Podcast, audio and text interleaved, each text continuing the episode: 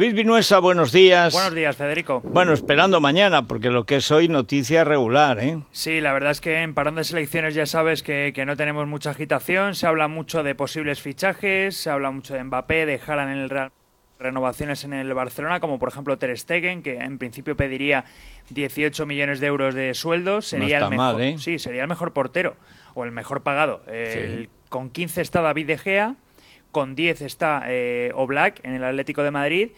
Bueno, pues sería una forma de meter presión. También te digo, acaba contrato en 2022, por lo tanto el Barcelona tiene margen para ver si puede por lo menos reducir esa cifra, pero lo que tú dices, eh, el tema noticias queda colapsado por el super sábado, como lo llaman, por ejemplo, en Inglaterra, pero lo vamos a tener en España, no en la Premier, sino en la Liga, porque mañana, lo comentábamos también ayer, mañana sábado, bueno, pues juegan directamente Sevilla Atlético de Madrid, Barcelona y Real Madrid, de forma además eh, consecutiva. Por ejemplo, Celta Atlético a las 4, a las seis y media Real Madrid Cádiz y a las 9 Getafe Barcelona. Muchas rotaciones se esperan en el equipo de Zidane, que ya habitualmente sabes que es imposible saber el 11 de, de Zidane por los cambios que hace.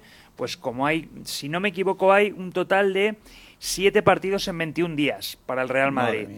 Tiene que rotar, no hay otro. Es necesidad, es obligación, porque si no puedes llegar a Navidad con medio equipo roto.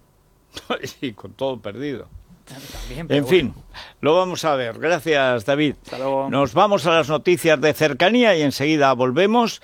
Y además de las noticias sobre esta, este desastre absoluto, eh, vamos a tener una tertulia especial. Viene Daniel Lacalle, que acaba de publicar en Deusto este libro, que es un libro importante.